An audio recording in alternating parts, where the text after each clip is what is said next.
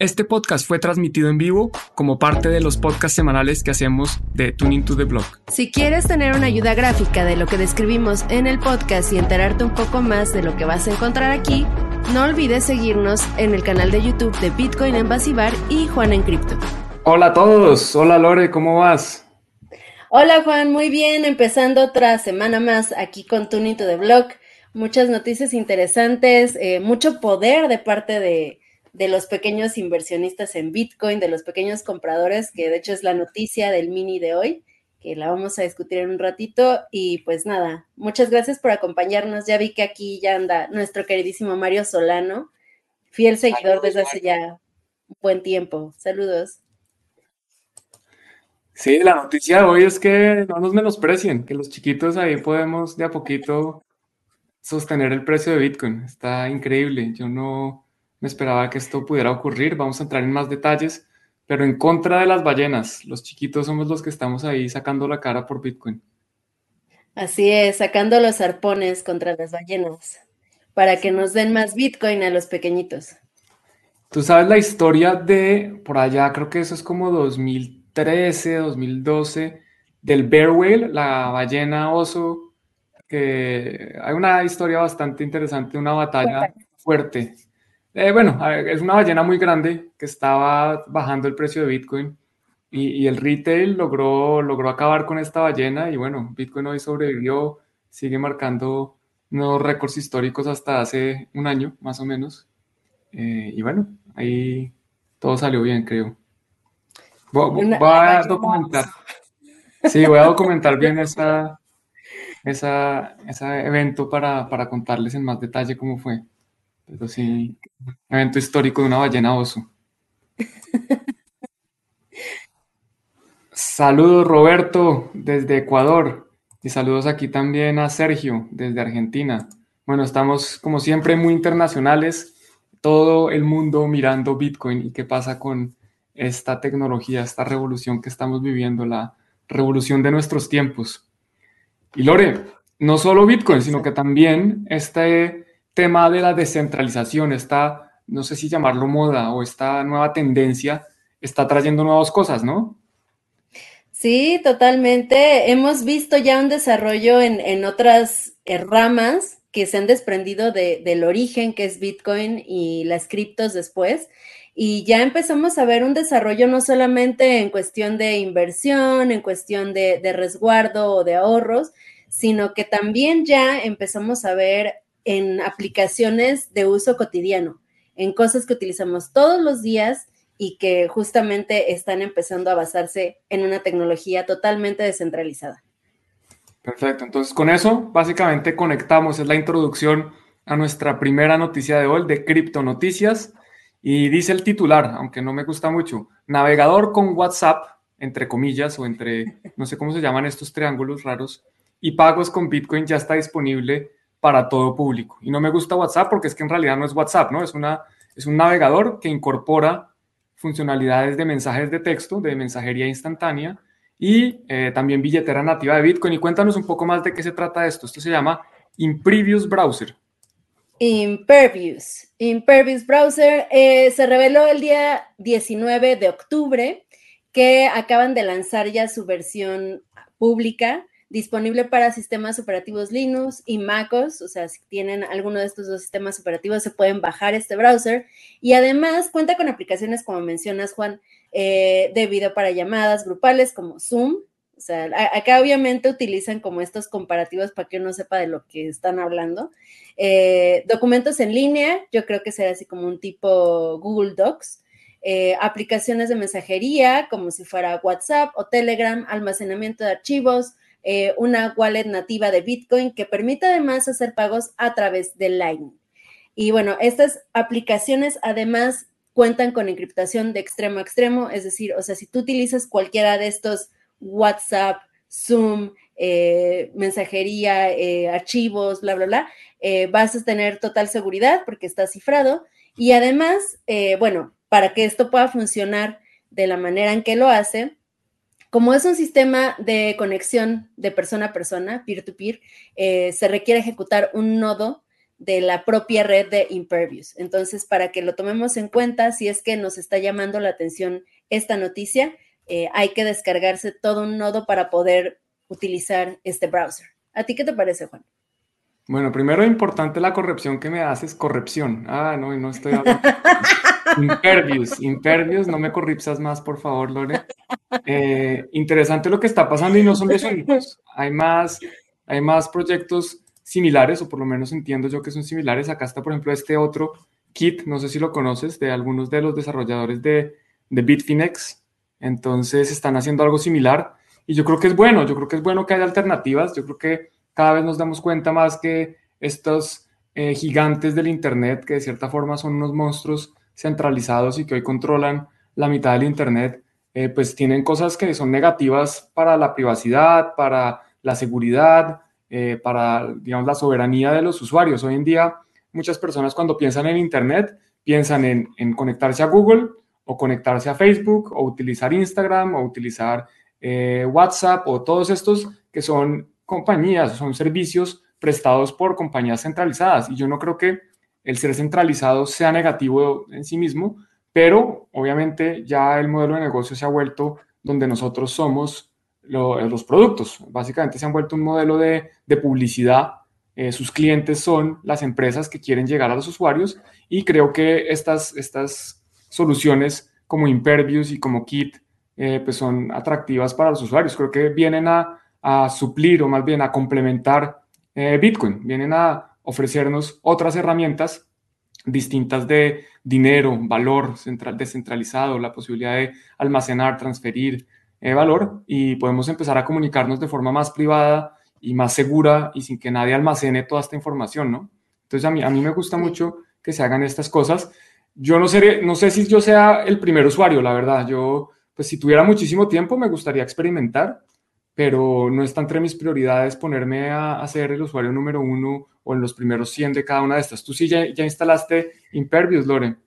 No, todavía no lo he instalado, Juan, pero creo que va a ser una herramienta interesante en esta lucha contra la, más bien, sí, contra la pérdida de la libertad.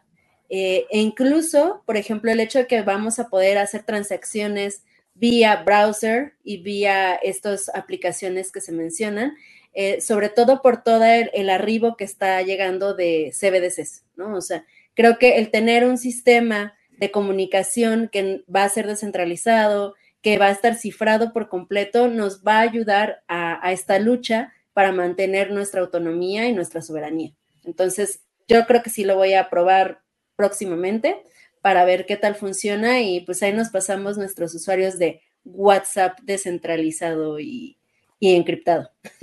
Bueno, hay que tener en cuenta que la versión para Windows todavía no está. En este momento, como decías, está para Linux y Max, eh, Mac OS.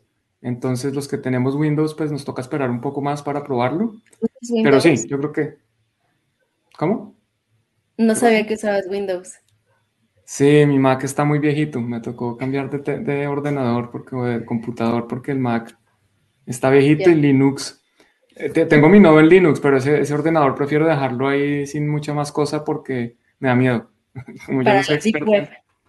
Sí, exacto, para comprar drogas por internet, pero no le digan a nadie. Y asesinos. Eso sí, todavía no, cuando los necesite. Y armas. Pero sí, sí, sí, para eso. Exacto. Pero bueno, entonces muy bien, muy bien que existan esas soluciones. Y yo quería hacer como una pequeña, no sé si aclaración o complementar tu comentario, es que eh, el hecho de que esté encriptado, pues en teoría WhatsApp, Signal, Telegram, todos los medios de comunicación ya están encriptados. El email, cuando uno envía un email, pues eso va encriptado. Yo creo que aquí el gran poder es que es descentralizado, que eh, no hay unos servidores centrales donde se almacene toda esta información. Y ahí está el poder más que en la encriptación. Yo creo que la encriptación es lo mínimo necesario para las comunicaciones en Internet, pero simplemente como ese pequeño paréntesis. Bueno, y las noticias no todas son buenas. Hay noticias que, son un poco negativas. Aquí tenemos una que viene desde Australia. Hay varias personas que yo conozco que utilizan o han utilizado local cryptos y desafortunadamente han decidido cerrar sus operaciones tras cinco años de operación en el mercado. ¿Tú alcanzaste a utilizar local cryptos, Lore? No, Juan, la verdad es que los servicios de peer-to-peer no son mis favoritos, desafortunadamente. Tal vez debería utilizarlos más, eh, pero pues por cuestión práctica muchas veces utilizo exchanges eh, más bien centralizados y, no utilizo casi peer-to-peer, pero creo que era una buena opción ahora que, que estaba leyendo la nota.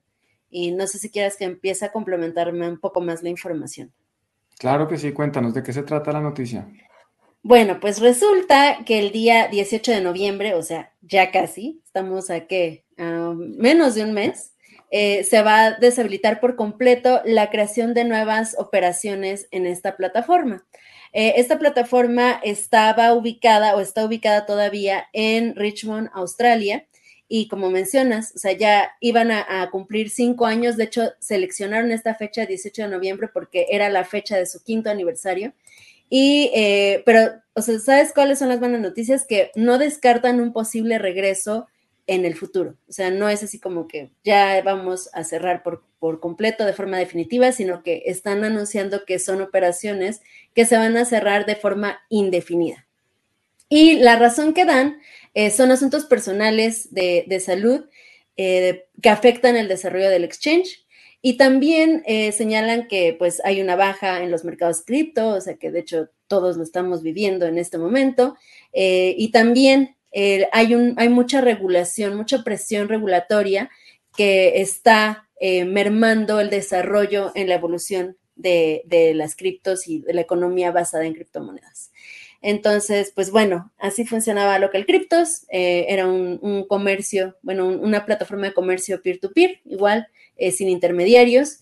Y pues nada, también eh, dentro de la nota se menciona otro exchange que se llama Plex, no, Vex Plus, perdón, eh, quien en julio terminó cerrando operaciones. Acá quiero hacer una pequeña acotación y es que tanto Vex Plus como Local Crypto no estaban dentro de la misma localidad, o sea, no, los dos estaban en, en Australia sino que VEX Plus pues está en, Estados Unidos. Entonces, estamos viendo ataques regulatorios desde diferentes flancos en, diferentes partes del mundo y esto está obligando a las plataformas a cerrar.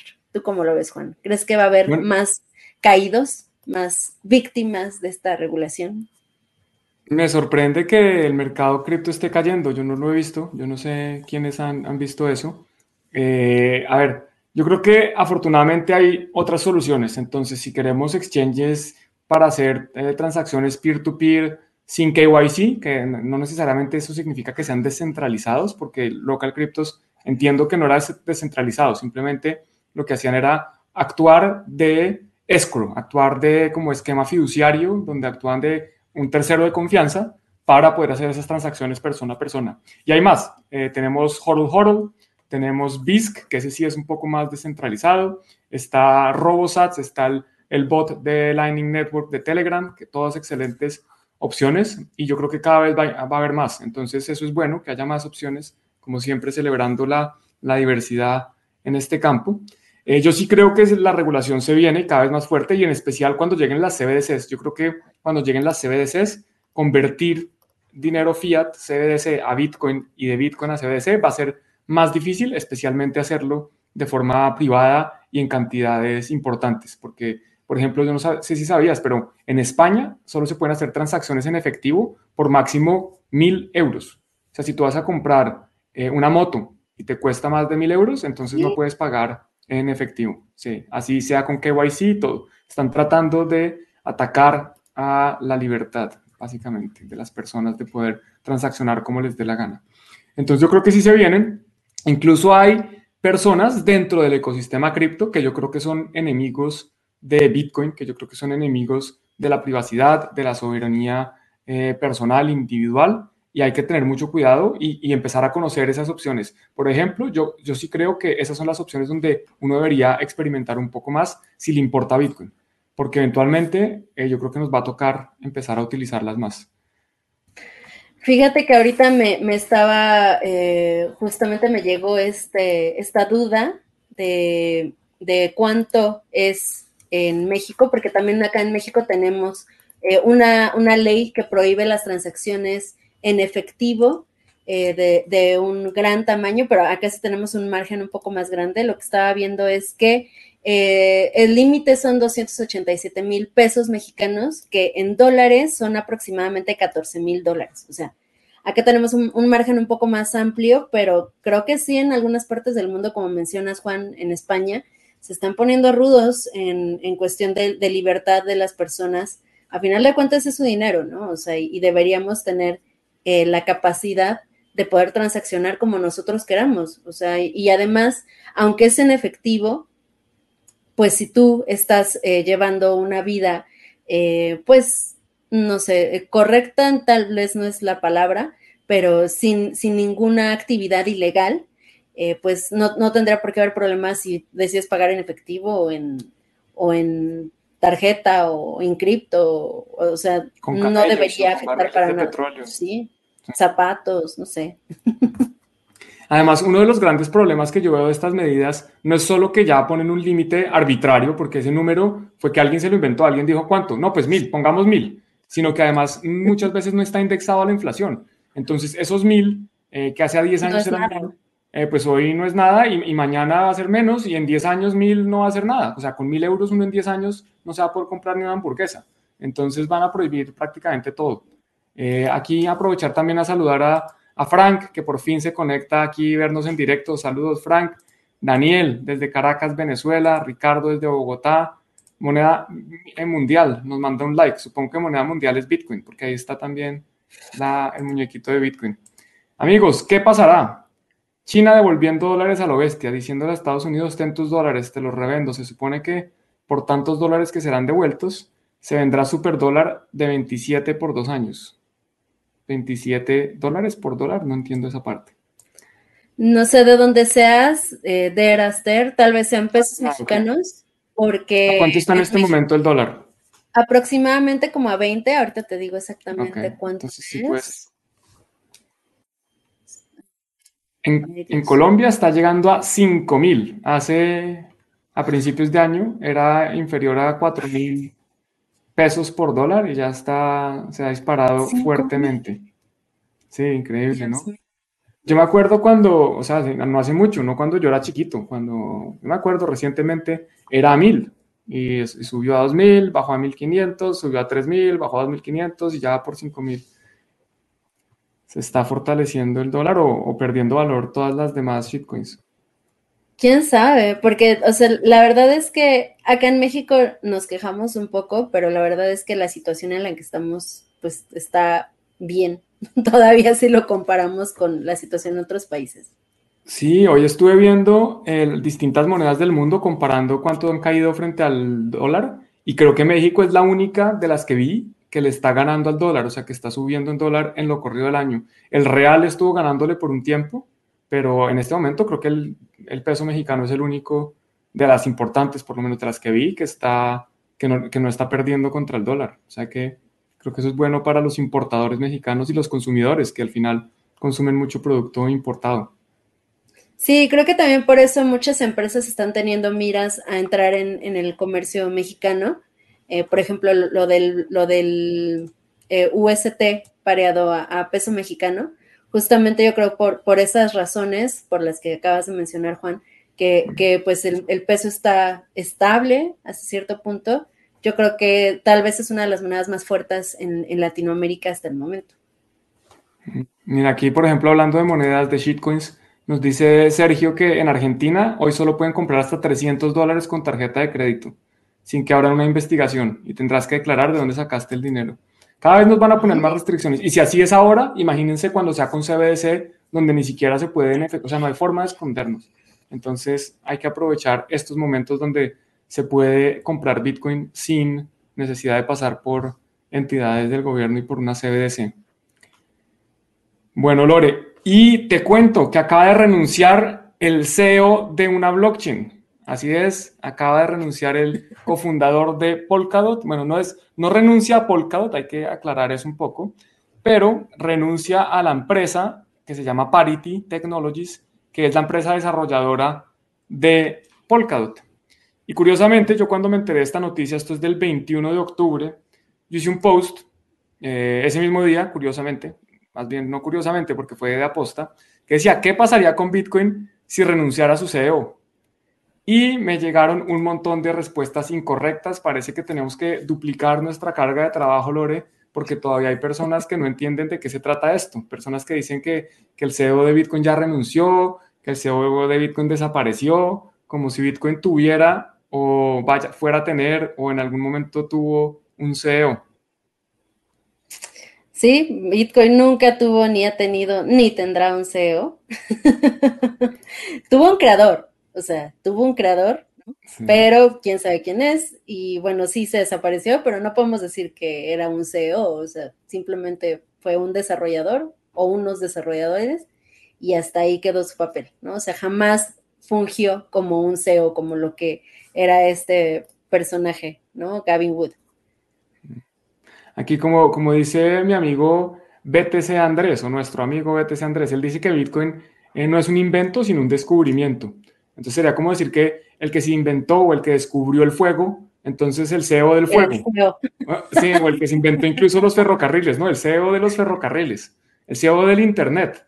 Eh, eso es ridículo. A ver, eh, Bitcoin no es una compañía, no es una, no es una entidad que exista legalmente constituida y no tiene ningún CEO, es un protocolo descentralizado que corre en muchos computadores, cientos de miles de ordenadores alrededor del mundo. Entonces, cuando uno habla de, de CEOs, pues hay que tener cuidado porque no, no, es, no es correcto decirlo. Yo lo, yo lo dije en broma pensando que iba a recibir... No, precisamente yo quería eso, como, como mirar a ver qué pasaba. Siempre me gusta un poquito de eso. Agitar las aguas agitar las aguas, pero no, no, nadie, nadie se dio cuenta, por lo menos nadie me hizo notar eh, que fuera evidente que me estaba refiriendo a este caso de, de, las blockchains, ¿no? De que las blockchains tienen grandes equipos de desarrollo, tienen CEOs, y, pues qué pasa cuando estos CEOs renuncian. Este simplemente asignó a otro su rol, este dijo, ah, bueno, yo ya no soy el CEO, ahora creo que soy el COO, el Chief Operating Officer, y asignó a, su amigo cofundador como CEO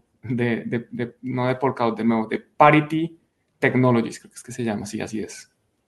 Acá eh, hay un, comentario muy acertado y dice es que renunció para crear Web 7 como Jack en de Twitter. Eh, y sí, de hecho, en el, en el artículo eh, se cita a Wood y dice que se centrará en hacer que Polkadot sea más relevante para grandes sectores de la población. O sea, es decir, no se entiende del proyecto eh, sigue siendo socio mayoritario de, Parity Technologies, pero eh, ahora va a tener otro rol diferente dentro del ecosistema, ya no va a tomar las decisiones dentro de Polkadot, porque obviamente al tener un CEO, estamos hablando de que tiene un papel de tomar algunas decisiones, no, toda, no todo es descentralizado, no todo es por token de gobernanza tal cual, sino que obviamente hay ahí ciertas decisiones que se toman dentro de un pequeño grupo de, personas. Sí, aquí por ejemplo también hay que tener en cuenta que estas compañías de las que hablábamos en un principio, como Impervious, como Kit, al final son compañías, ahí hay CEOs y eso hay que tenerlo claro. Uno puede participar en protocolos y hay un ejemplo muy claro que por ejemplo es, es Fedimint. Fedimint es un protocolo, es descentralizado, es código abierto, cualquiera puede entrar, proponer, etc. Y hay compañías como por ejemplo Fedi que ofrece servicios utilizando este protocolo. Que algo similar sería eh, Binance o Coinbase. Son exchanges, son compañías que utilizan Bitcoin, pero no significa que eh, sean los CEOs de Bitcoin o que eh, no tengan nada que ver con Bitcoin. Simplemente es parte de su modelo de negocio está en utilizar esta tecnología. Y Jack, sí, Jack está haciendo la, la ¿cómo lo llaman? La Web 5, ¿no? Que es la Web 2 más, más 3. Sí. o 3 más 2. Depende. Bueno, Loren, la noticia bomba, la noticia del día de hoy, la noticia que todos estamos esperando. Los pequeños inversores están, aquí dice el titular literalmente, parando a las ballenas de crashar, de romper, de que el precio de Bitcoin se caiga debajo de los 18 mil. Entonces voy aquí a mostrarles algunas estadísticas para que vean de qué estoy hablando. Entonces, el número de Bitcoins que tienen eh, personas o entidades, o direcciones más bien, porque eso sí es más exacto, direcciones con entre 100 y 1000 BTCs aumentó de 3.71 millones a 3.77. Un dato importante. Siguiente dato. En junio. El número. En junio. En, junio, a octubre. Correcto. Sí. El número de direcciones que tiene de entre 10 a 100 BTC en ese mismo periodo de tiempo subió también un poco, de 3 millones a 3.15 millones. Eh, y A ver, esta, esta tendencia es similar entre los que tienen 0.01 y 10 BTCs, pero ya vamos a ver. Eh, bueno, acá está este. Estas son las ballenas. Las ballenas, los grandes tenedores de Bitcoin, los que tienen más de 1000 Bitcoin. Voy a agrandar aquí un poquito. Este número decayó de 1000, eh, entre los que tienen entre 1000 y 10000, bajó de 3.82 millones a 3.69 millones. Básicamente, las ballenas salieron a vender cerca de 130 eh, mil bitcoins desde junio. O sea, las ballenas están vendiendo. Y por otro lado, aparecen aquí, eh, bueno, las, las ballenas más grandes, las ballenas azules, están vendiendo también, los que tienen entre 10 mil y 100 mil, salieron a vender básicamente 600 mil bitcoin en ese mismo periodo de tiempo. O sea, entre las ballenas normalitas y las azules, prácticamente salieron a vender eh, chun, chun, rápido cuentas, 200 mil bitcoins, un poco más de 200 mil bitcoins. Mientras tanto, los pequeños tenedores, vamos a ver, se me perdió. ¿Será que me lo pasé ya? Estaba por acá arriba, a ver. Eh, está, es que no me, no me mostró, no lo había visto. Los pequeños sí estaban comprando y ahora no, ahora se me perdió. La noticia bomba y me la tiro así, Lore, ¿cómo puede ser? No. A ver, yo también lo estoy buscando. Espera, espera. Los, Ay, vamos a ver, yo lo vi, lo prometo que está por acá. ah, bueno, ya, acá, está justo entre las dos gráficas. Eh, sí, pero ahí no dice el número. sí, no. Bueno, es que ya, ya leíste el dato, o sea, aumentó de 3 millones a 3. Pero no, pero ese es el que tiene, entre los que tienen 10 y 100. Bueno, dice, que la tendencia es similar. similar. Exacto, entre los de 0.001 y 10 Bitcoin. Pero es similar, pero no dice cuánto. yo, lo había visto, lo, prometo. Yo creo fielmente que lo había leído. El punto es que los, el retail, los pequeños, los, el cardumen, los que tienen entre 0.001 y 10 Bitcoin, está subiendo, están aumentando las tenencias y son los que están, digámoslo así, sosteniendo los Bitcoin que están vendiendo las ballenas, son los que están comprando Bitcoin. Entonces los chiquitos ahí estamos de a poquitos con nuestro dólar cost average, comprando de a 10 dólares semanales, mensuales o 50 o 100, de a poquitos ahí logramos mantener el flujo de las ballenas que salieron como unas cobardes. Deberíamos llamarlos las gallinas ahora, no las ballenas. una, una ballena gallina. Y acá dice Ricardo, en vivo todo puede pasar, sí, sí, nos, nos ha pasado de todo aquí, hasta incendios. en casa, en casa de, Juan. Pues no sé si ustedes nos estaban acompañando el día que empezaron a llegar los bomberos a casa de Juan. Seguimos, porque toca seguir dándole. Totalmente. Muy bien. Pues, ese más cercano a mí. Ah, mira. saludos desde España. Creo que desde España no saludan mucho. No sé si es que no hay o, o no. Saludos. No sé, el otro día estábamos viendo cifras déjenme les digo, y estábamos checando que la, de las mayores cantidades de audiencia que tenemos están aquí en México, lo cual me da mucho orgullo porque quiere decir que hay muchos mexicanos que se están interesando en, este tema. Y nada, muchas gracias de verdad a los que nos están siguiendo y, nos ven y nos acompañan aquí en vivo.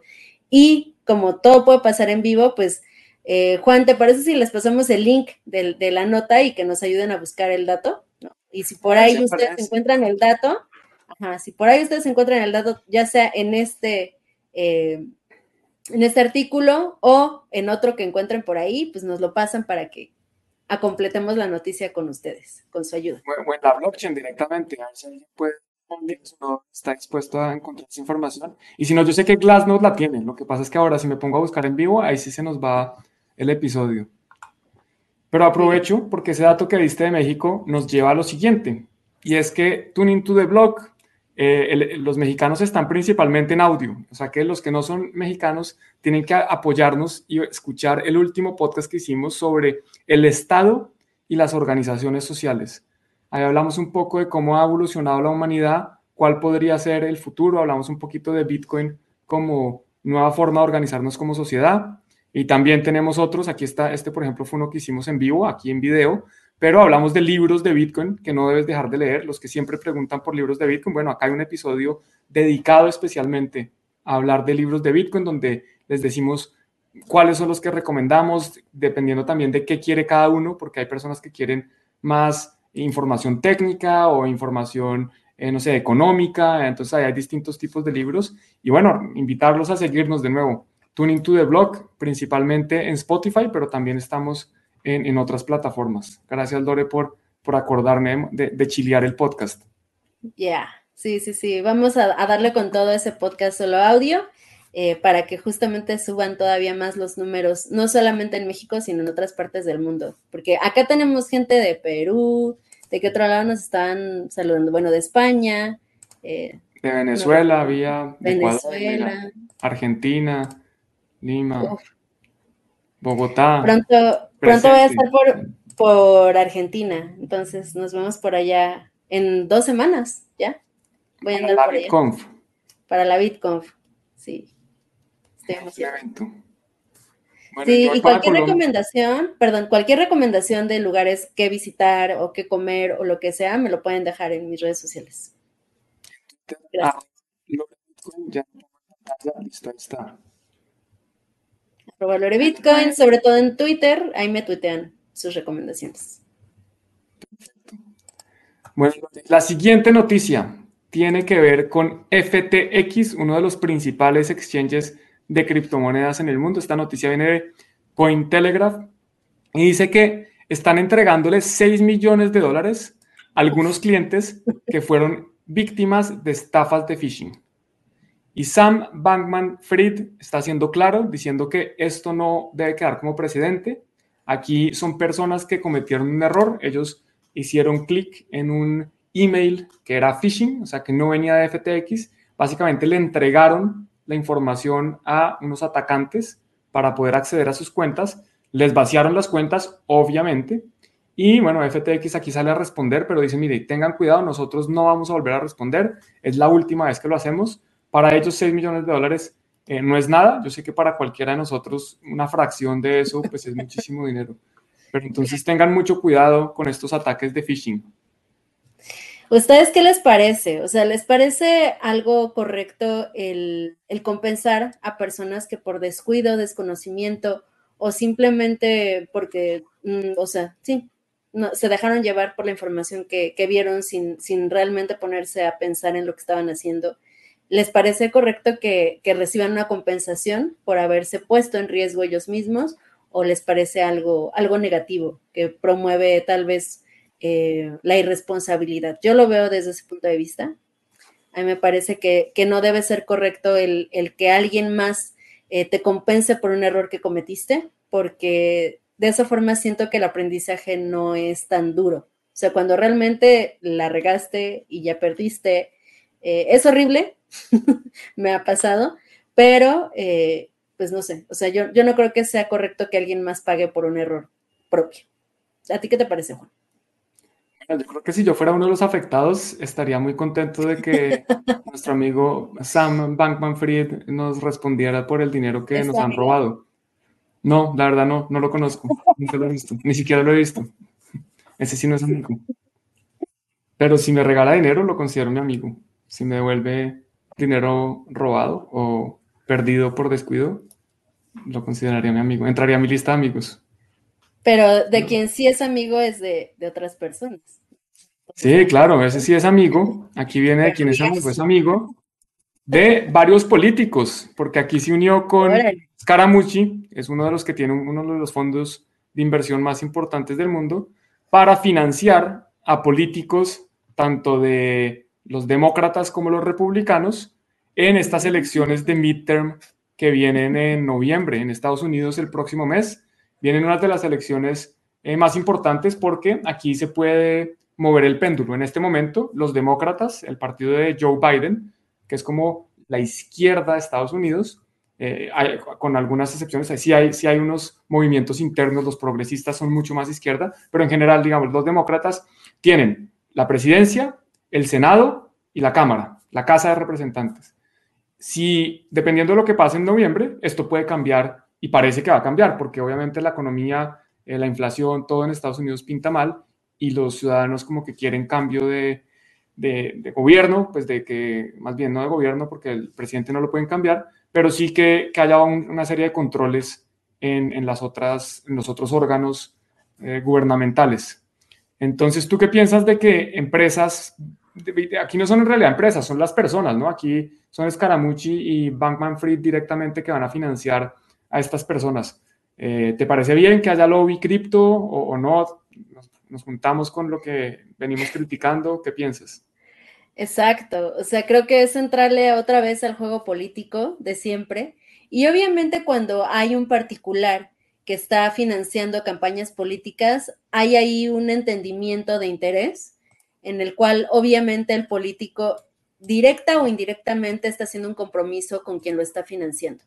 Y eso es sumamente peligroso porque, eh, pues, o sea, puede, puede ahí haber todo un manejo tras bambalinas de un montón de cosas que obviamente nosotros desconocemos y está sucediendo y ya ha sucedido en toda la historia política que existe. Siempre que hay una financiación de parte de un particular o de parte de una empresa, pues o sea, y obviamente el político tiene que responder una vez que está en el cargo. Y al parecer está disparando para los dos lados, ¿no? Este, este Friedman dice, bueno, si no es contigo, es con el otro, no importa quién sea, pero yo necesito que mis intereses estén protegidos.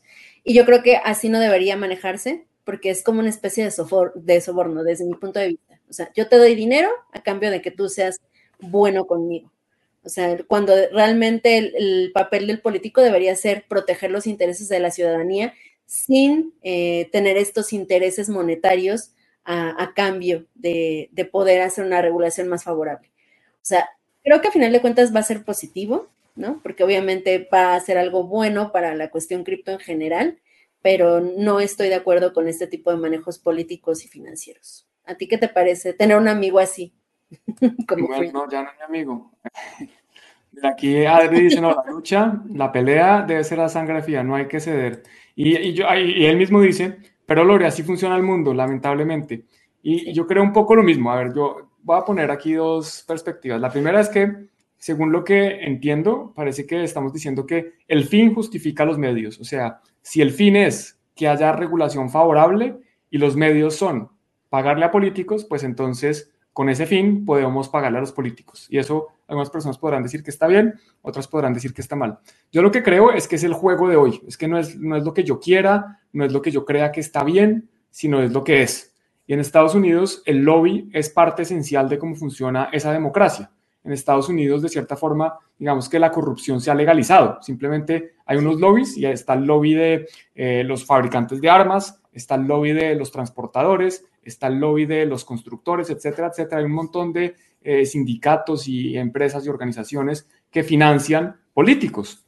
Entonces, si uno, si, digamos que los bancos obviamente tienen su lobby y, todas las empresas que existen, pues, o no todas las empresas, pero varios grupos de interés tienen sus distintos eh, lobistas y hay una profesión que son lobistas. Hay personas que su trabajo es invitar a comer a los senadores, a los congresistas, a los representantes, eh, explicarles pues la regulación que viene y darles un dinero o, comprarles eh, pasajes, entregarles regalos, coches, carros, eh, barcos, paseos en yate, etcétera, para que voten a su favor. Entonces, independientemente de lo que yo piense, creo que ese es el mundo como funciona hoy y, no, la verdad no es que no lo veo mal tampoco, pues es, es, complejo porque yo, yo no lo veo mal si es abierto, si es transparente y él está diciendo, mire, yo estoy dando tanto dinero a tal persona. Peor me parece o más grave me parecería que fuera bajo la espalda, que no dijeran nada y que estuvieran dándole eh, dinero por fuera. Entonces, pues eso es como lo que puedo decir. No sé si quieres debatir un poco más. Uy, yo quiero un trabajo de ir a comer gratis. Literal, hay gente que se dedica a eso. O sea, a llevar a pasear gente muchísimo dinero. Los de las farmacéuticas, por ejemplo. Esos son, esa gente que van a restaurantes carísimos y viven en las, los sitios más caros de todas las ciudades. Y no, eso, es un trabajo que paga muy bien. O sea que si, si puedes ser lobista, te recomiendo. Si en tu país hay lobistas, bueno, hay que tener cuidado porque hay países donde eso no es legal. Es que en Estados Unidos es legal, es que eso es lo que es más raro. Sí, sí, sí. Yo, ¿sabes que Yo desconocía eh, esta profesión hasta que justamente empecé a investigar un, poco más sobre la crisis del 2008 y ahí también tuvieron mucho papel eh, los lobistas. O sea, yo, yo decía, bueno, ¿y qué es eso, no? O sea, ¿qué es un lobista? No entiendo. Y ya que empecé a, investigar un poco más y a entender todo el papel que habían jugado también en todo este manejo de, de las transacciones y de la venta de, productos financieros que estaban todos mal, o sea, eh, todo esto también eh, es a causa de este tipo de personas que obviamente, pues, o sea, te lleva al mejor restaurante de la ciudad, te lleva de fiesta, te lleva a un montón de lados, con tal de que tú compres esto, ¿no? O que tú convences a alguien más de que haga esto. Entonces, eh, pues sí, o sea, es, es grave ese asunto. Yo creo que no está bien. O sea, yo sí estoy totalmente en contra de este tipo de manejos. No deberían existir. Perfecto, sí, yo, yo no sé, pues a ver, no, no creo que el, problema aquí, de, acuerdo, en, el mundo ideal, yo creo que es mejor que no exista que el que tiene dinero entonces pueda escoger las leyes, porque al final es eso, ¿no? El que tiene dinero financia políticos y los políticos pues al final le quedan debiendo el favor y tienen que eh, pagarle de alguna forma y eso es pues eh, con las leyes o con eh, ayudas eh, en el gobierno. Entonces, en el mundo ideal, pues me gustaría que no fuera así, pero la realidad es que no, y incluso es legal. Entonces es complejo porque ese es el juego de batalla, digamos, esas son las reglas que ponen y pues cuando uno está jugando un juego, quiéralo o no, eh, pues tiene que cumplir las reglas y yo creo que tratar de utilizarlas al favor de uno. Por eso es mejor cambiar por completo las reglas del juego y ahí regreso otra vez a chilear el episodio de Tunito de Block sobre organizaciones, nuevos tipos de organización. Ahí nos pusimos un poco filosofales y un poco históricos para poder eh, desenmarañar un poco qué podría ser el futuro de las organizaciones sociales, no solamente políticas, sino en general. ¿Ustedes cuál creen que es el futuro de este tipo de organizaciones? ¿Creen que sea perpetuo este manejo eh, tan, no sé, tan maquiavélico, tan, no sé cómo describirlo, que existe actualmente o va a haber un momento en la historia de la humanidad donde ya no va a existir esto, o sea, donde ya no va a haber lobistas que coman gratis, ¿no? Que viajen gratis, que disfruten gratis con tal de, vender algo o de comprar alguna, algún favor a alguien. Lore, ¿y tú crees que es binario? ¿Tú crees que es eh, una opción o la otra? ¿O crees que existe la posibilidad de que convivan y que haya organizaciones como las que existen hoy, digámoslo así, estados o, gobiernos, y otras que funcionen distinto eh, en otros lugares. No, no sé, ¿cómo lo ves? Probablemente haya un momento transitorio en, la historia de la organización social, en el cual vamos a ver algo mixto, como de hecho la economía que estamos viendo actualmente, ¿no? O sea que hay cripto, ¿no? Está dentro de la economía ya, o sea, les guste o no, está Bitcoin, eh, pero justamente lo que estamos buscando es una transición completa a, un sistema como Bitcoin, en lugar de, perpetuar el sistema fiat eh, tan defectuoso y, mal hecho y, que nos ha traído tantas cosas negativas. Entonces, eh, yo creo que la meta tal vez sea, una, tal vez no se llegue a eso, pero, probablemente sea un cambio positivo el hecho de, tener ese enfoque, esa meta, ese objetivo. Ok. Bueno, pues, pues muy bien. Por ahora seguiremos coexistiendo. Vamos a ver si, porque es que también son distintos países, por ejemplo. Yo creo que es posible que eh, la Unión Europea deje de desaparecer, o más bien deje de existir, que haya países que se parten en dos, por ejemplo, que Cataluña se independice, que Escocia se separe del Reino Unido, que haya ciertos movimientos, pero por ejemplo que China vaya a perder su poder, o que Estados Unidos desaparezca, o que, no sé, países que tienen un poco más de poder, me, cuesta mucho pensar que eso va a ser así. Pero aquí, bueno, como dice Adri, eh, ponle en unos 500 años, el mundo va a ser un poco más bonito, más o menos, o no, o de pronto no existe. Entonces, vamos a ver qué pasa. Y volviendo a, a, nosotros. ¿Cómo? A mi amigo. No, mi amigo no. No, ¿por qué? volviendo a este señor de pelo raro, eh, dice, el exchange FTX Estados Unidos, porque la, sede de FTX es en Bahamas. El señor que, está soportando políticos decidió crear su compañía en otro país para obviamente saltarse las, las regulaciones, pero tiene una, tiene una, ay, aquí espiché donde no era, presioné donde no era, pero no pasa nada. Bueno, entonces FTX está en este momento siendo investigado por el regulador de Texas, del estado de Texas, por listar securities, por listar títulos, valores, básicamente activos, eh, para los cuales eh, listarlos y negociarlos y, emitirlos requiere una regulación especial, que son como, por ejemplo, las acciones, los bonos, etcétera. Bueno, pues este señor lo que están diciendo es que en su plataforma se pueden negociar este tipo de activos. Y también dan el ejemplo de una persona que se registró en este exchange como ciudadano estadounidense y empezó a poner su dinero o sus tokens, no estoy seguro qué fue, supongo que son stablecoins, de pronto digamos USDC para dar un ejemplo, no significa que eso sea, a obtener un retorno. O sea, este señor le estaba dando una rentabilidad. Y eso para los eh, reguladores estadounidenses significa que hay un contrato de inversión, porque esta persona está obteniendo un retorno por haber invertido un dinero en una empresa de un tercero y ese dinero, ese retorno, viene del esfuerzo de un tercero. Entonces, de pronto, si uno empieza a atar cabos, parece que hay razones para que este señor empiece a financiar políticos para poder seguir haciendo sus, sus, no sé si llamarlo triquiñuelas o, su negocio, porque pues, algunos dirán, este es un señor que está haciendo un negocio legítimo, ¿no? ¿Cómo lo ves? Eh, ¿Parece que eh, hace más sentido ahora la noticia anterior? Sí, totalmente. Obviamente hay, tiene que hacer algo para que no le cierren el changarro y, pues qué mejor que ponerse en el bolsillo a, la gente que va a dirigir las próximamente el país y las regulaciones. Eh, pero pues no sé, o sea, yo sigo sin estar de acuerdo, pero también es importante que, que sigan existiendo los exchanges por ahora. O sea, necesitamos una rampa de entrada y de salida en esta economía mixta que estamos viviendo. Por lo menos los bitcoiners que existimos actualmente vivimos en esta economía mixta, eh, que está en, en perpetua intercambio uno con otro. Necesitamos este tipo de herramientas y pues bueno, a ver qué sucede con este señor. Igual y por ahí también terminan investigándolo por este tipo de, aportaciones, eh, por porque es muy bondadoso, por filantropía, porque quiere apoyar a los pobres políticos que no tienen dinero para sus campañas. Entonces, tal vez por ahí también terminen llegándole algunas investigaciones. ¿Tú crees que lo investiguen, Juan, a futuro? Sí, claro, definitivamente. Yo no sé si por las donaciones, porque como te decía, esto es legal en Estados Unidos, es que así funciona el país, así se toman las decisiones. Hay unas, unas organizaciones que le pagan a unos señores para que eh, voten por lo que ellos consideran que es correcto o no. Entonces, no me sorprende que este señor lo haga y que obviamente los políticos de cierta forma, como ya hablábamos, quedan con esa deuda. Entonces, no creo que por eso, pero sí por esa actividad y de pronto por otras.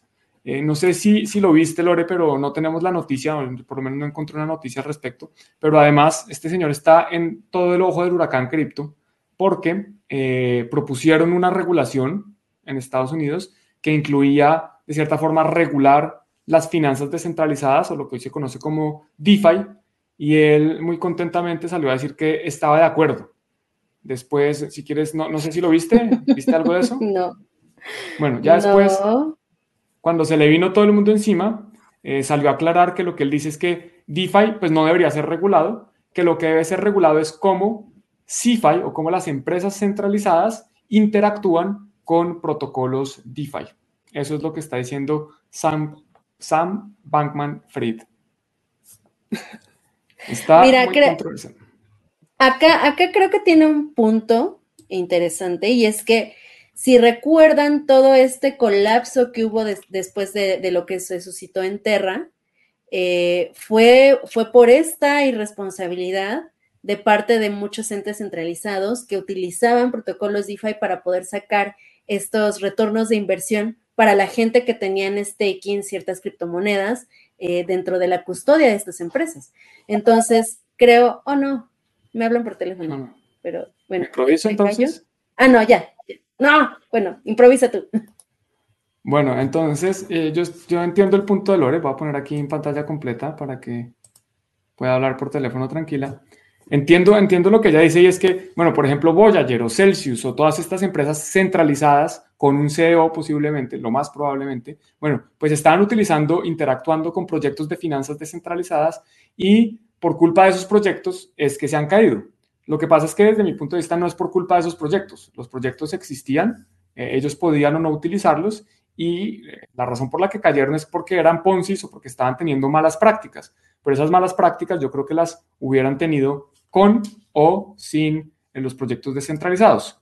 Entonces volvemos a poner a Lore a ver que nos termine de decir lo que estaba diciendo.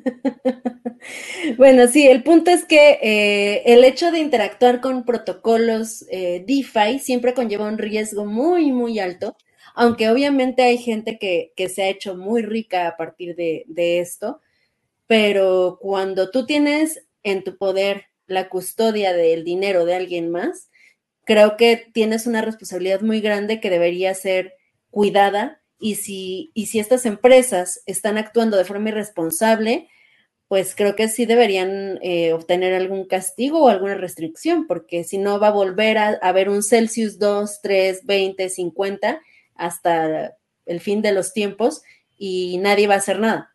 O sea, creo que tiene un punto interesante este señor, que ahora voy a decir que es tu amigo, porque tú dijiste que era tu amigo en un principio, eh, pero eh, pues también o sea, ay, qué chido, ¿no? Regúlelos a ellos, pero, pero nosotros no, nosotros estamos bien. Pero, a ver, pero ellos deberían ser castigados, a ver, las personas o las empresas que actuaron mal eh, utilizando protocolos DeFi deberían ser castigados independientemente de que hubieran utilizado DeFi o no. Eh, Total. Sí, eh, yo, estoy de acuerdo que se debe regular a los exchanges, son, prestadores de servicios, son, son bancos de criptomonedas y por lo tanto pues deberían cumplir casi que con la misma regulación de los bancos, si es lo mismo que están haciendo. Si están captando dinero del público, ofreciendo servicios de inversión, y pues hay una regulación que ya existe para eso. Yo no sé si quieren aplicar la misma o no. Eh, eso estamos de acuerdo. Y, pero no sé si la regulación de los exchanges o los proyectos descentralizados, habría que ver muy bien cuál es esa regulación que, están proponiendo. Eh, de nuevo, lo que él dice es no, la interacción de los CFI con DeFi. Yo no tengo problema porque al final creo y espero que los CFI pues no sean necesarios, porque si todo sale bien, pues la idea es que no necesitemos estos custodios, que como bien tú dices, y estoy de acuerdo, en este momento de la historia y de la evolución de la tecnología, eh, pues es que, es que son necesarios. Si no, yo no hubiera podido comprar eh, mi primer Bitcoin. Y ya hay otras soluciones, pero si, si, quisiéramos hacer onboarding, si quisiéramos que toda la población pudiera utilizar, comprar Bitcoin o tener Bitcoin, eh, pues los servicios que existen, que no son como este custodio, pues no estoy seguro que no son suficientes. Entonces, pues tiene que haber soluciones fáciles, eh, que no son las mejores, pero que hoy en día sirven y, yo creo que ahí sí, más, más, que ahí sí, creo que eh, en este caso el fin justifica los medios. El fin, adopción. Los medios, un exchange centralizado donde hay que darle KYC. Pues creo que ese es, el costo que hay que pagar para poder entrar a, a Bitcoin en este momento. Sé que algunos no estarán de acuerdo, pero bueno. Aquí dice Víctor Quintero que CIFI va a permanecer. Mew. Mientras. Mientras. No, no sé, no puedo improvisar. Es que en W no hay, muchas palabras en español que empiecen por W o W. No. Pero, pero creo que sí, todavía tenemos un largo camino. Es más, no, no creo que nosotros lleguemos a, viejos y, ya dejemos de existir y, y que ya hayan desaparecido las, las CIFI. O sea, creo que todavía falta mucho, como decía hace rato eh, Adri CH, eh, que, probablemente en unos 500 años, o sea, los nietos de los nietos de los nietos de los nietos, tal vez vean un mundo totalmente diferente y cambiado, pero sí estamos en un momento transitorio interesante. Creo que solamente podría llegar a suceder, Juan, si hubiera un verdadero colapso muy grave, o sea, muy, muy grave, que, termine así devastando la economía centralizada, tal vez podríamos empezar con, otro tipo de, gestiones y de manejos en cuestión financiera. Creo yo que esa es la única posibilidad que algo así suceda en, en nuestro tiempo de vida. Bueno, y habiendo dicho eso, Saquen sus bitcoins de los exchanges. No tengan bitcoin en exchanges, especialmente si no los están utilizando para hacer trading o para obtener un retorno. Los exchanges no son para eso. Pueden ser la puerta de entrada, hemos hablado relativamente bien de ellos, pero no son el lugar para guardar las criptomonedas. ¿Por qué? Por muchas razones. Eh, primero, porque pues si no los tienen ustedes, no son de ustedes. Segundo, porque esos exchanges los puede intervenir el gobierno, los puede investigar el gobierno para decidir que sabe qué, esos bitcoins ahora son míos, los pueden robar, los pueden hackear, se pueden quebrar, se puede morir el CEO y llevarse los bitcoins a la tumba, porque estos sí tienen CEOs. Entonces, guarden sus bitcoins en billeteras propias donde ustedes controlen sus llaves privadas y nadie más las tenga. Me ofrecieron Lore, eh, promocionar una wallet, eh, digamos, ellos lo llaman descentralizada, no custodia, donde el usuario tiene sus llaves privadas. Y yo, ah, bueno, pues miremos el código a ver cómo está. No, es que el código es completamente cerrado. Entonces, pues yo no puedo confiar en una billetera donde el código es cerrado porque yo no sé cómo se están generando esas llaves. A pesar de que una de las grandes billeteras frías es de código cerrado y yo tengo que confesar que la utilizo. Pero en principio, pues no es lo mejor, entonces decidí dejar pasar esa oportunidad. Bueno, Juan, qué bueno que, te preocupas por, esto. Creo que gracias a, esa integridad y al cuidado que tanto tú como yo hemos tenido en cuestión de promocionar ciertos productos y ciertas wallets y ciertos exchanges y, y compañías y empresas, es que pues la gente acá sigue con nosotros. Esperemos estar haciendo un buen trabajo, cuidándolos a ustedes y cuidándonos nosotros también. De acuerdo, Lore. Bueno, y vamos con la última noticia de hoy, antes de un par de anuncios importantes. En Argentina allanan, bueno, 70 allanamientos y 40 detenidos por robar electricidad para minar criptomonedas. Cuéntanos un poco más qué pasó en Argentina. ¿Será que están prohibida, está prohibida la minería de criptomonedas o, qué, Lore? No, no, no. A ver, aquí hay que aclarar que los allanamientos y las personas detenidas eh, fueron detenidas porque operaban eh, sus granjas de minería con cables robados y eh, maquillaban, así lo, ponen en el artículo, sus niveles de consumo eléctrico interviniendo los medidores, es decir, robaban electricidad. Eh, esto lo descubrió la Administración Federal de Ingresos Públicos, la AFIP, en Argentina, quien acaba de llevar a cabo un operativo donde, como dices, hubo 70 allanamientos y 40 personas detenidas. No sé, o sea, para poder minar en Argentina hay que tener un registro de, la procedencia de los equipos y, otras cosas. Hay que tener varias eh, cuestiones de papeleo para poder tener una granja de minería. Todo esto estaba cubierto, sin embargo, ya al, momento de operar estas granjas, pues incurrieron en cuestiones ilegales que era el robo de energía eléctrica. Entonces, pues esto es un delito, eh, aquí y en China, supongo, o aquí por lo menos en Latinoamérica. Y eh, pues bueno, en lo que va de este año, del 2022, eh, ya fueron apagadas más de 800 máquinas por este tipo de operaciones que está realizando AFIP. Entonces, no se roben la electricidad, chavos. O sea, si no les alcanza, mejor no lo hagan. No lo hagan porque pues es algo ilegal o encuentren la manera de generar energía eléctrica eh, de una forma más autosustentable para poder eh, mantener sus operaciones de minería, porque si no, pues pueden terminar en la cárcel. Tengan cuidado con ese tipo de, cuestiones ilegales.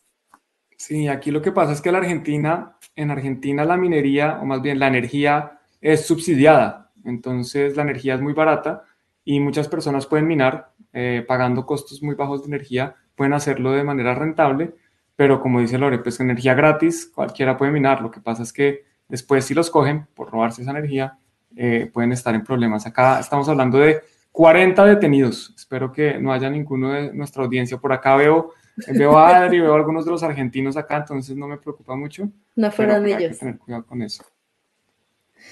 bueno, Lore. No se roben la energía.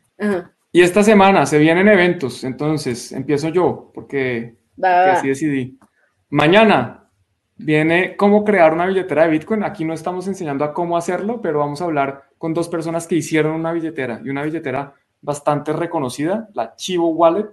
Y les quiero hacer preguntas difíciles. Quiero preguntarles cosas que, que los sorprendan. Yo no sé si me estén escuchando, pero que se preparen, porque no va a ser tan fácil, no, voy a estar tan amigable como, como normalmente.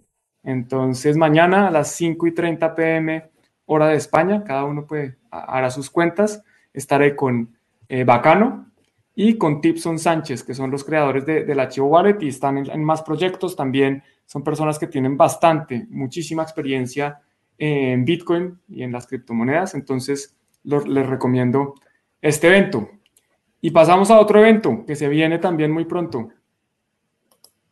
Estamos hablando de la Crypt Party en Bitcoin en Basibar, eh, que ya es este jueves. Eh, vamos a tener como patrocinadora a BitGet, que es un exchange eh, que viene de China y está abriendo mercado aquí en, México. También vamos a tener como patrocinadores a Gear Technologies, que han estado haciendo algunos eventos en Bitcoin en Basibar. Eh, y pues nada, la verdad, Juan, es que el registro ya está full. El registro era para 80 personas, ya se llenó y ya tenemos más de 20 personas en lista de espera. 30, Dios mío. Mm. O sea, va a estar masivo este evento en Bitcoin en Basibar.